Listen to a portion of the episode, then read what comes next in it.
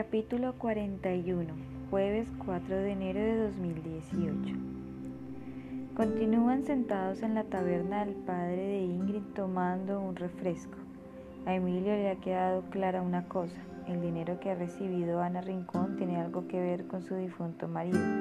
Que Marcos anotara la palabra viral en aquella tarjeta es la prueba definitiva aunque todavía no sepan qué significa aquel nombre ni el número que aparece apuntado a continuación. Emi, hay algo que me da mucho miedo de todo esto. ¿El qué? ¿Y si Marcos era un sicario? ¿Un sicario?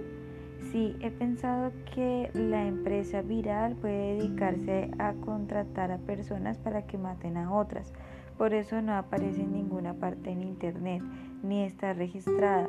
A lo mejor el dinero que me entregaron ayer fue el pago por un servicio prestado por Marcos en la estación de metro. ¿Y por qué te lo dieron a ti?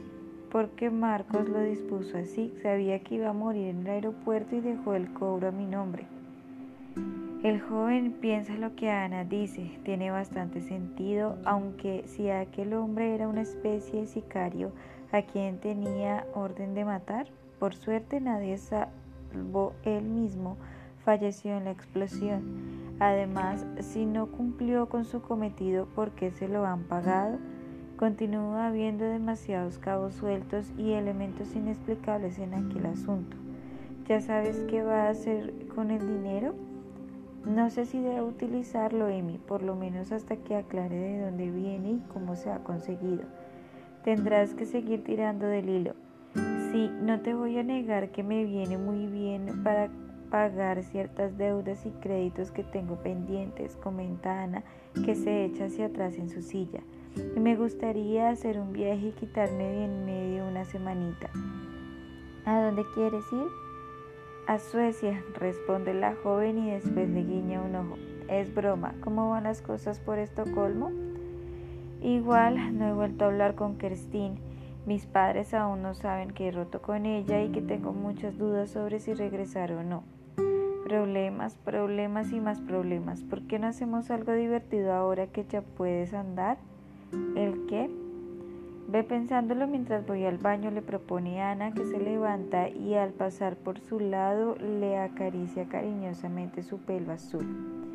Emilio se estremece al sentir los dedos de la mujer en su cabeza. A través se pone nervioso y el corazón empieza a latirle muy deprisa. Esa sensación dura poco hasta que ve a Ingrid salir de detrás de la barra del bar y dirigirse directa hacia él como si fuera un misil. La expresión de su cara no es precisamente la de alguien que vaya a mostrarse simpático o agradable. Piñales, ¿qué coño haces con esta tía aquí? ¿Os estáis riendo de mí? dice la joven alzando la voz. Ella no ha hecho nada malo. ¿Me tomas por tonta? ¿Creías que no la iba a reconocer? Esta es la tía que estaba casada con el hijo de puta que puso la bomba en el metro. Repito, Ana no ha hecho nada malo ni tiene nada que ver con lo que sucedió en el aeropuerto que no, su marido le ha destrozado la vida a Vani y tú tienes los huevos de venir aquí con ella. Te quiero recordar que yo también estaba en la estación cuando estalló la bomba. Peor me lo pones, aunque tú ya no tienes nada, ni novia está ingresada en el hospital otra vez. Emilio estaba a punto de responderle que a pesar de que ya se ha curado, la explosión también ha tenido consecuencias muy negativas para él sin embargo, Ingrid está muy enfadada y todo lo que le diga va a empeorar las cosas. ¿Cuánto te saca? ¿15 años? ¿20? Pregunta la chica mientras se cruza de brazos. ¿No es un poco mayorcita para ti? ¿Qué dices? Estás loca. ¿Loca? Loco estás tú. Podría ser tu madre. Me he fijado en cómo la miras, cómo te ríes con ella. ¿Tú no estás con una sueca? Paso de ti, Ingrid. ¿Le pones los cuernos a tu novia? Joder. El chico se niega a llevar la conversación a ese terreno, se levanta de la silla y camina hacia los baños. Eras menos patético cuando ibas detrás de la todo de Julia. Te has enamorado de la vida de un asesino capullo, grita Ingrid mientras retrocede hasta la barra. Hipólito, que ha escuchado el final de la discusión, le ordena a su hija que se meta inmediatamente en la cocina y no salga hasta que él se lo ordene. La chica protesta pero finalmente obedece. Emilio espera en la puerta del baño a que aparezca Ana.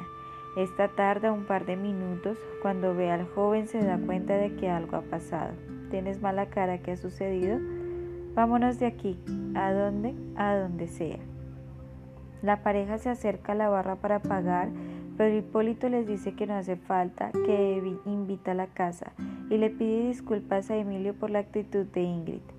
No entiendo nada, ¿me puedes explicar qué ha pasado mientras estaba en el baño? le pregunta Ana ya en la calle. ¿No lo has oído?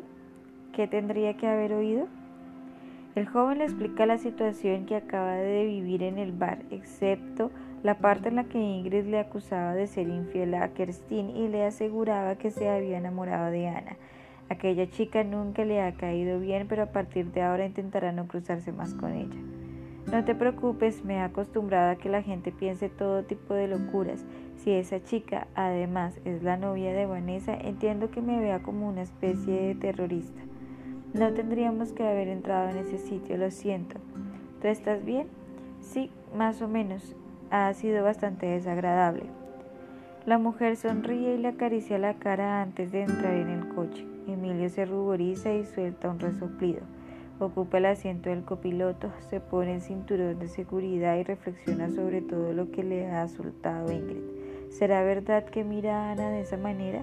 Se siente muy cómodo y a gusto a su lado, pero ¿amor? No, por supuesto que no es amor. ¿Te ha dado tiempo a pensar en algo divertido que podamos hacer ahora para olvidarnos del mundo? No sé si me apetece hacer algo divertido, pues hacemos algo aburrido también me vale.